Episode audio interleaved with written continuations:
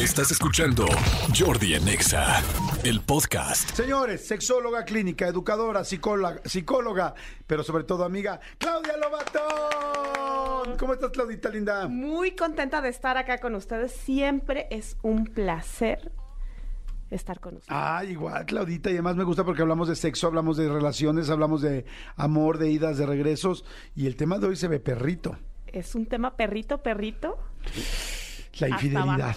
Perrito hasta abajo. Perrito de todas formas, ¿no? Perrito intenso. Perrito cuando estás haciendo perrito en otro lado donde no te pidieron el perrito o sí te lo están suplicando. O si no te lo pidieron, pero no lo estás notificando en otro lado. Se me pidió hacer perrito en otro lado, pero no lo estoy notificando en el primer lugar. Y en el primer lugar ya no hago perrito porque ya me da flojera.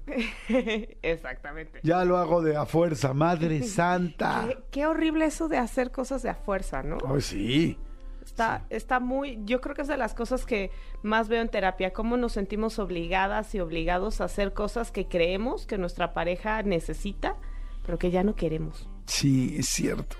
¿Por qué pasa eso? ¿Qué, qué, qué está sucediendo, Claudia Lobatón? ¿Por qué hay tanta infidelidad? ¿Por qué hay tanta infidelidad? Wow. Porque en realidad no es que haya tanta infidelidad, es que los modelos relacionales han cambiado. Empecemos porque ahora vivimos 80 años. Ajá. Y claro. antes vivíamos, eh, cuando mucho, 60, 40. sí. O sea, sobre todo épocas muy, muy atrás, la gente vivía 40 años. Entonces, el término de la monogamia y que tiene que ver con la exclusividad sexual, con una de las tantas cosas, es que las personas, eh, solamente las que tenían dinero, eran las que tenían esta exclusividad porque se necesitaba asegurar de quiénes iban a ser los hijos y entonces mi riqueza pudiera pasar a la siguiente generación. Poco a poco con A ver, a ver, a ver, espérame, espérame, me quedé impactado. ¿Cómo? O sea, la fidelidad se daba más en la gente que tenía dinero porque uno de los de las parejas quería quedarse ahí para que sus hijos tuvieran dinero siempre. Piensa en los reyes. Ajá, ok. Qué tan importante era que el rey estuviera seguro Claro. de que mi hijo es mi hijo porque va a heredar todas mis tierras. Tienes toda la razón. Ahora solo heredamos deudas, pero Sí. en ese momento ciertas personas, cierto grupo de la sociedad le era importante. Claro. Sí, yo ahora ya ha cambiado. Yo tuve una pareja que le decía a mi reina y ya estamos divorciados. O sea, Porque no hubo tierras. por- porque no había tierras ni había título nobiliario. No, quizás solo había deudas. Claro, ni siquiera había mobiliario, ¿no? ya olvídate del título nobiliario. Ya ni mobiliario. Ya ni mobiliario había. O que tiene razón, o sea, había mucha gente que sí le importaba mucho la herencia y lo que iba a pasar. Exactamente. Ahora, después empieza a hacer todo este constructo, de, viene la propiedad privada y entonces yo ya tengo que heredar. Y de ahí se empieza a construir el amor romántico, que es tú y yo somos uno mismo, wow, wow. Ajá. Hasta el fin, la de la media naranja, de, de, De Túnez. Exacto, tú, mi complemento, mi media naranja. Ajá. Eh, y empieza a ver toda esta necesidad de que una persona llene todas mis deseos, o sea, sea a la vez confiable, pero a la vez sea Proveedor, eh, pero que a la vez sea divertido, igual. Ajá, buena ajá. pareja, noble, fiel, este, Pero amoroso, también haya pero cariñoso, pero sexoso, pero que le guste ir a una sex shop y que no le dé pena, madre santa. O sea, Exactamente. ¿quién tiene tantas, tan- tan- tantos requisitos? Es imposible. Exactamente. Y entonces nos empezamos a, a, eh, encontrar con relaciones que una se habla de monogamia serial. Es decir, no es que realmente seamos monógamos, es que hacemos la promesa de estar con una persona a la vez.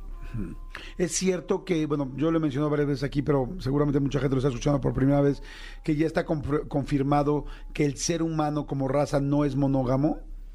Pues en, en aspectos naturales no, porque además la monogamia, cualquier tipo de relación tiene que ver también con una decisión, con cómo tú te acomodas mejor y parte de las relaciones tiene que ver con cuestiones sociales. Y esas han ido cambiando. Por ejemplo, las necesidades afectivas de hoy son muy distintas a las necesidades de hace 50 años. Hace 50 años se exigía que eh, hubiera una familia, que hubiera hijos. Ahora ya no es tanto una exigencia social desde ahí, porque también hay una crisis económica brutal que ya no es fácil mantener cinco hijos, ¿no? Claro. Entonces van cambiando las necesidades y desde ahí también se va cambiando como las expectativas de las relaciones. Entonces, claro, las personas empiezan a ser infieles por la promesa de puedo ser feliz eh, puedo ser más feliz de lo que estoy siendo. Es decir, siempre estamos en una época de como del no, del no ser suficientes. Todo el tiempo, para todo, está el cuestionamiento de ¿realmente seré suficiente? este, ¿Tendré suficiente dinero? ¿Tendré suficiente felicidad? puedo tener más. Porque además toda la, la, como la expectativa social es esto, tú no te quedes, no te conformes. Estoy completamente de acuerdo y además sí se ha hecho, porque estaba pensando ahorita, a ver, ¿qué tan, por qué, por hay más infidelidad? Y pensaría, digo, bueno, quizá ahora ya se abre más, las mujeres antes eran infieles y no lo decían, ahora, pero no es cierto, sí, sí creo que hay más infidelidad por lo que estás diciendo, o sea, como que lo explicas y tiene mucho mucha lógica, ¿no? Siento, por ejemplo, que la gente que tiene mucha rutina, decías, siempre queremos más, siempre sabemos que no somos suficientes. Pienso en los hombres, muchos hombres, digo, yo como hombre, piensa, es que no tengo suficiente sexo en mi casa, es que no me siento admirado, es que eh, hay mucha gente que te coquetea. Pienso en las mujeres y yo que tengo muchas amigas también, las amigas son de, es que ya todo es igual en mi casa, es que es que flojera, es que quiero a alguien que sea romántico, es que quiero a alguien que me haga sentir bonita, quiero tal, y de repente se van cruzando en el gimnasio, en el trabajo, en el comando Godín, alguien que te dio un piropo, alguien que se fijó en ti, alguien que te da atención, cuando tu otra pareja ya llevas 10 años y ya no te da atención, digo, y ahora que pareciera todo tan fácil, hasta redes sociales, hay páginas sociales para engañar, ¿no? Esa, ¿Cómo se llama? Madison. Ashley Madison. Ashley Madison, o sea, ya hay eh, Twitter, eh, perdón, Twitter, este Tinder, eh, o sea, hay, hay páginas especiales para engañar de gentes que son, que tienen una pareja y solo quieren engañar, o sea, es, se ha hecho tan fácil y se ha hecho tan, se ha normalizado. Sí, y además hay un tema que a mí me encanta, cómo lo describe, hay una autora que se llama Esther Perel, que a mí me encanta porque dice, nunca había sido tan fácil engañar y nunca había sido tan fácil descubrirlo.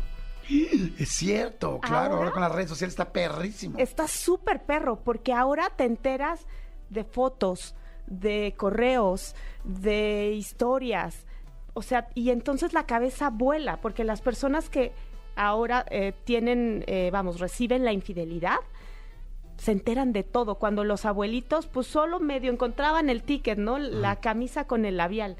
Ahora te metes al celular y hasta sabes cómo le dices, sabes si disfrutó o no disfrutó. Y eso es una bomba para la autoestima. Claro, ¿a dónde fueron? Ahora es mucho más duro sentir una infidelidad porque la ves expuesta, ¿no? Totalmente. No, sí, sí, luego ver así es como, mira, así fueron a tal lugar y luego te metes al Twitter, de perdón, al Instagram de la otra persona, ¿no? Es como, no, yo no voy a subir una foto. Sí, pero ves el del amigo, del amigo, del amigo y entonces ahí se ven juntos y agarrados de la mano y todos con playera hasta igual de, casi casi playera igual los dos y tú, maldito. Exacto, exacto, porque cómo va atravesando la identidad, porque ahora la, la fidelidad tiene que ver con identidad, tiene que ver con, ya no solo estoy compartiendo contigo antes era pues solamente tenemos hijos y cada quien hace como, me refiero antes como antes del amor romántico y antes de la propiedad privada, la gente, las sociedades estaban estructuradas de una manera distinta, eran mucho más sencillas en el aspecto social, no había tantas exigencias. Ahora se compromete desde esta ideología de amor romántico, se compromete el que tú tienes que ser mi todo. Entonces imagínate el golpazo que puede ser darme cuenta que no soy tu todo. Significa que nuevamente no soy suficiente como me lo está diciendo todo el tiempo la sociedad. Pregunta, Miss. Sí. Se vale. alumno. cuando, cuando dices, ok, nadie va a ser suficiente. Yo no voy a ser, yo, Jordi, no voy a ser suficiente para nadie. Mi pareja no va a ser suficiente para mí. Imposible, porque no puede, nadie puede cumplir todos los requisitos de otra persona, ¿no? Claro. O sea, porque somos seres humanos. Algo tendrá distinto, puede ser que te acerques, perdón entonces, ¿se vale que una persona busque en una tercera persona ese todo? ¿O más bien tendrías que entender que la otra persona no va a tener todo y cómo lo suples? Depende de tus creencias y depende de para dónde quieras llevar la relación. lo prohibido siempre va a generar excitación. Nos gusta romper las reglas. ¿Por qué? Porque nos hace sentir poderosos. Cada que tú rompes una regla, dices por dentro de mí, claro, lo logré el, le gané al sistema. Ajá, hackeé el sistema. Exactamente. Y hay una sensación de empoderamiento. A veces es, por eso eh, ves muchas parejas que son felices y que aún así son infieles. Ajá. Porque no tiene que ver una relación de pareja estable con la infidelidad en sí misma. Tiene que ver con una sensación de crisis. Regularmente las personas que son infieles son personas que pueden estar atravesando una crisis porque es el momento de cambio, es el momento donde se van moviendo. Y depende mucho de qué es lo que tú quieras. Depende mucho si es una situación donde yo, a mí me gusta hablar de, de fidelidad y me gusta hablar de lealtad. Eh, lealtad significa como ser consciente o constante hacia los valores y hacia como valorar algo. Hay personas, hay parejas que no son infieles, pero que son desleales. Y esto es, por ejemplo, cuando te encuentras a, una de las parejas, ejemplo, que el marido se va con los amigos y habla mal de la esposa. Eso es una deslealtad. Y aunque no está siendo infiel, está devaluando a la pareja y también está atravesando por el autoestima. Sí, porque puede ser que digas, ay, ya me tiene hasta el gorro, ay, me va a marcar ahorita, ay, seguro ya quiere que me vaya. Eso es normal, ¿no? Bueno, a mí me parece normal en mi escala de valores pero está terrible que digas, es que cómo es posible, es una persona, no sé, muy poco inteligente, es tonta, o tal, o me da pena, o tal. Ay, güey. O sea, estar hablando así de la persona con la que vives, con la que posiblemente tuviste hijos, o no tuviste hijos, pero simplemente la persona que decidiste que te acompañe como pareja es desleal. Exactamente. Entonces. Me gusta el ejemplo, ¿eh? está interesante. Sí, porque ahí es, también es. Cuando observas ya en el consultorio qué pasa con las parejas que les son infieles, a veces hay estos actos de deslealtad que muchas veces se va como pegando al tema sexual. Es decir, como no tengo la confianza de decir em, qué es lo que no me gusta, voy generando estas deslealtades. Y entonces lo voy diciendo en otros lados para que poder como liberarme. Y es mucho el tema de la infidelidad, como poder ser otra persona o permitirme ser otra persona que no puedo ser en la historia que ya construí. Y entonces de pronto, si tú eres infiel, Jordi, puede ser que te permitas expresarte y ser de una forma que no, que no está construida ya en el, en el rol de tu relación de pareja. A ver, funcionaría. La gente que, que estamos o que puedes iniciar una relación, que estás en ese inicio, pues será más fácil, ¿no? Podrás decir, oye Claudia, tú y yo vamos a empezar una relación, fíjate Claudia, que a mí me gusta mucho escuchar música, fíjate que a mí, tú en las noches eh, te eres súper desvelada, yo ahí, yo cuando ya no puedo, ya estoy pelas, ya estoy pelas y te voy a decir, ya me quiero dormir, porque muchas veces al principio de la relación lo haces para porque estás en la precampaña, ¿no? Para que yo te guste y tú me gustes. Exactamente, para que voten por mí. Ajá, entonces, eh, de ser claros. Pero ¿qué pasa con todas las relaciones y toda la gente que nos está escuchando, que yo creo que son las más, que ya llevan un rato ahí y ya no fuiste como eres y de repente es como, oye, es que odio que come en la cama, es que odio que cómo trata a los niños, es que odio cómo habla eh, de tal o cual manera, es que odio que es muy pasivo y que yo quiero salir. Ah, ¿Qué sería ahí un buen momento como decir un stop? In the name of love, como dice este, YouTube, y decir, espérame, necesito decirte que esto me está faltando y que no te pido que seas así, pero te digo cómo voy a hacer yo y no o cómo. Yo creo que es hablar de lo que necesito y de lo que me gusta y de lo que no me gusta. Y esto va cambiando con las etapas de vida. Pensamos que es algo que es permanente y no es así. En realidad, a veces antes podía tolerar, ejemplo, que comieras en la cama, pero hoy después de 15 años juntos y de tener tres hijos, me cae en la punta. Y se vale. Igual con las necesidades sexuales. Y muchas veces también el tema de infidelidad no es un tema tanto de pareja, a veces sí es como consecuencia de lo que no se ha hablado, pero en otras ocasiones también es una consecuencia de quién quiero yo ser, de la deuda que tengo conmigo misma o conmigo mismo sobre mi individualidad. A veces he involucrado tanto en la relación, he invertido tanto que siento que ya no tengo nada para mí, o sea, solamente como para yo disfrutar y eso me va como orillando a tener una o buscar una personalidad o buscar una eh, posibilidad que además es prohibida, y entonces si es prohibida y si hay obstáculos es igual a excitación. O sea, porque si es esta, este amor imposible, si es esto que no nos vean, si es romper las reglas, pues entonces más lo voy a querer.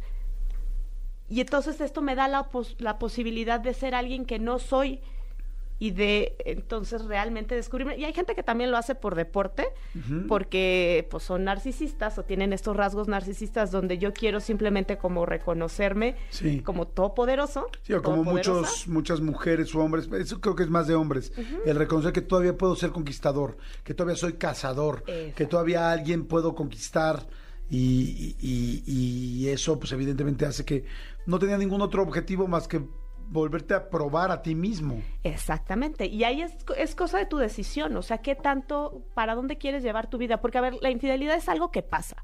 Más allá de bueno o malo, pasa, ha pasado y seguirá pasando. ¿Por qué? Porque es parte de las relaciones. Querer romper las reglas siempre será un- algo que tiene que ver con la naturaleza humana. Entonces, creo que la pregunta no es plantearnos si está bien o está mal, es más bien qué vamos a hacer en el momento que llegue a una situación donde pudiera pasar, donde se me antoje, donde, vamos, estén las situaciones. Hay desde quien decide tener una relación abierta y decir, ok, aquí sabemos que va a pasar y entonces pues, cada quien lo va a hacer y es una manera como de renovar la relación. Ajá.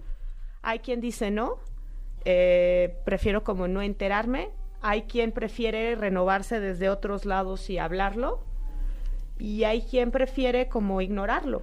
Y todo eso, me imagino que pues todo es valioso, todo, todo tiene valor, todo, todo se vale. Exactamente. Una, una pregunta, Clau. ¿Crees que la fidelidad está sobrevaluada? O sea, ¿crees que es demasiado lo que nos dijeron nuestros papás, historia, socialmente, los hombres? Puta, para que un hombre digamos que nos fueron infieles, nos cuesta trabajo. Tú platicas con una mujer y sí, ¿qué pasó con la relación?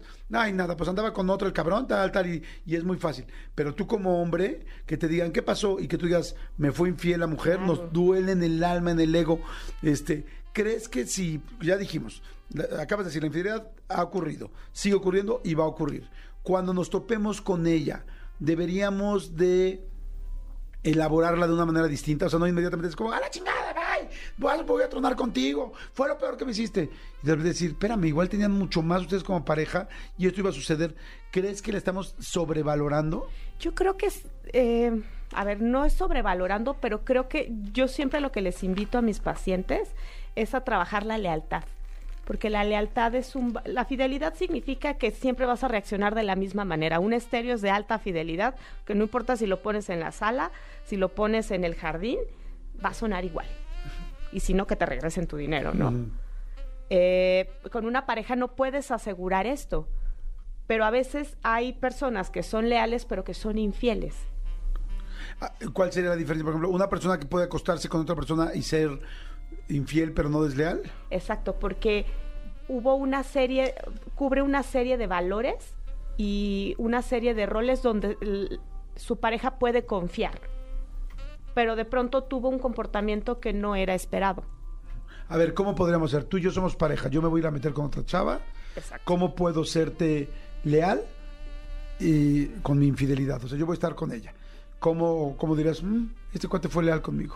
Yo creo que es cuando lo hablas, cuando hablas del deseo. O sea, es que es la parte más difícil y es la parte de justamente por eso plantear qué va a pasar o qué vamos a hacer cuando esto suceda. Porque puede suceder. Oye, ya yo me quedé así como, o sea, ¿cómo lo vamos a hablar? Exacto. ¿Cómo, cómo lo vamos a hablar? Es O sea, ¿cómo, qué ¿qué, pasaría, qué te diría yo? qué me, qué me dolería, qué es lo que hay que cuidar. Hay que como tener en cuenta em, cuáles son las razones por las cuales estamos juntos. A veces hay parejas que solo están juntos por mantener un compromiso con los hijos. Y entonces creo que desde ahí se vale ser honestos y dejar como toda esta este pretender, porque realmente se requiere de valentía. Ok, sería así como, a ver, Clau, tú y yo estamos por nuestra familia, porque los niños son unos, porque los queremos criar con una pareja juntos, tal, pero sentimos que ya no estamos nosotros siendo pareja. Hay una gran posibilidad de que en algún momento tú o yo nos sintamos atraídos por alguien y nosotros seguiremos aquí, porque yo, ¿estás de acuerdo? ¿Queremos seguir este plan? Sí, no. Sí, exacto, sí, a ver, ¿no? me voy a ir más delicado. Ajá. Eh, Bueno, no me ibas a decir algo sobre No, eso. no, no. Y ahí es donde hay una decisión primero personal. Si quiero seguir con, o sea, si quiero iniciar un nuevo proyecto con mi pareja Ajá. o no. Sí, un, un nuevo estatuto, unas nuevas cláusulas, ¿no? Un nuevo contrato, Claro. como dicen. A ver, ahí te va otra. Te estoy hablando como hombre, ¿no? Pensando Me completamente como con, con- con las entrañas del hombre. Clau, eh, llevamos 15 años casados, me encantas, me sigues pareciendo preciosa, linda, tal, pero necesito más sexo. O sea, realmente necesito más sexo. Yo sé que tú estás cansada por los niños, sé que estás cansada por el trabajo, sé que las hormonas también juegan un papel importante. pero no sé, a veces me siento como que ya no te gusto, me siento como que ya no quieres estar conmigo, me siento que ya no te gusta cómo lo hacemos, no lo sé. Necesito un poco más de sexo porque me está haciendo falta y, y me está asustando que lo estoy necesitando. Te estoy diciendo de alguna manera, Madre Santa, si no cambias, existe la opción de que lo busque por otro lado, pero no me atrevo a decirte lo voy a ir a buscar por otro lado. ¿Se vale, no se vale? ¿Cómo estuvo mi ejemplo? Yo creo que está muy bueno tu ejemplo porque ahí estás planteando una necesidad. Ahora, este, es- este ejemplo que pones me encanta porque es un ejemplo que tiene mucho truco. Sí. Porque puedes pensar, claro, ay, qué fácil, ¿no? Yo hablo de mi necesidad y ahí hazte tu nudo con lo que tú puedas sentir, ¿no? Ajá. Porque del otro lado yo te diría, ah, sí estoy sintiendo que no soy suficiente, me estoy sintiendo utilizada solamente, pues sí, que qué bien que tú quieras disfrutar más, pero yo estoy súper cansada de los hijos y yo también necesito un, un, un área que sea de mi disfrute donde yo me pueda sentir atractiva, donde yo me pueda sentir deseada, no solo tú. Está padre, fíjate, porque entonces yo podría haberte dicho eso, pero me faltaría algo al final, decir, tú cómo te sientes, tú qué necesitas. Exactamente. Y ahí es donde se va. Y si te fijas, aquí ya estamos hablando. Y ya no, ya no te estoy reclamando de, ay, eres un maldito infiel, ni tú me estás diciendo, es que me das flojera. Claro, sí, tienes que ser muy inteligente y muy maduro, porque cuando dicen, es que ya no, como decía Lupita D'Alessio, es que ya no siento nada al hacerlo contigo, Madre Santa, o sea, entra el ego, el dolor, Claro. el todo, ¿no? Claro, por- porque también hay historias. Nos vamos contando historias a través de lo que eh, vivimos con nuestros padres, si estuvieron o no estuvieron. Eh, también si hay una historia o no. No es lo mismo, por ejemplo, muchas mujeres llegan a ser infieles por una sensación de venganza, es decir, ahora va la mía. No tanto por un deseo, sino más bien como por esta sensación de tener una equidad. Sí, A veces también hay personas que son infieles porque hay una depresión y porque es la manera de generar una novedad. Siento que mi vida es tan plana que entonces mi mejor opción es buscarme al, a alguien del comando Godín para eh, que además siempre aparece, ¿no? O sea, siempre Claro. está. Tú estás plano y, y de pronto aparece alguien que te hace chistes, que te la llevas bien, porque estás siendo otra persona. Co- Como ahí no eres el papá o no eres la mamá, no estás teniendo las obligaciones, no tienes que dar gasto, pues te permite ser quizás ese Jordi, eh, no sé, mucho más ligero. claro. Ay, oye, está interesantísimo el tema, tenemos que seguir, hay mucha gente que está mandando mensajes, sigan mandando más mensajes para hacer una segunda parte de esto. Cuando ustedes mandan preguntas y no las hemos contestado ahorita al aire, este, las guardamos y cuando hacemos la segunda parte siempre las preguntamos. Y si ustedes son fieles al programa, pues seguramente tarde o temprano lo van a escuchar. Entonces, sigan, manden más preguntas ahorita. Este, ¿Cuál sería tu conclusión de lo que hemos platicado hoy? De- la conclusión es, una, seamos valientes y hablemos de nuestros deseos. Dos, eh, tomemos en cuenta que la infidelidad es algo que cohabita eh, dentro de las relaciones, es decir, no significa que voy a ser infiel, porque eso es una decisión, pero sí es importante plantearse la posibilidad de qué voy a hacer al respecto. Y que además infidelidad no es sinónimo de desamor y que es una decisión bien personal, porque también luego hay quien se compra la idea de me fueron infiel y entonces yo soy la que tengo la culpa. Y no es así. En realidad quien decide ser infiel es el que tomó esa decisión. Si no habla de ti, habla de la otra persona. Exactamente. Ay, está fantástico. ¿Tus redes dónde te podemos conseguir, Claudita? Síganme por favor en arroba sexóloga Clau. Ahí estoy compartiéndoles información. Eh, podemos ahí echar el chisme un ratito. Perfecto. Y listo. Buenísimo, buenísimo. Gracias, Clau. Muy interesante el tema. Escúchanos en vivo de lunes a viernes a las 10 de la mañana en Exa FM 104.9.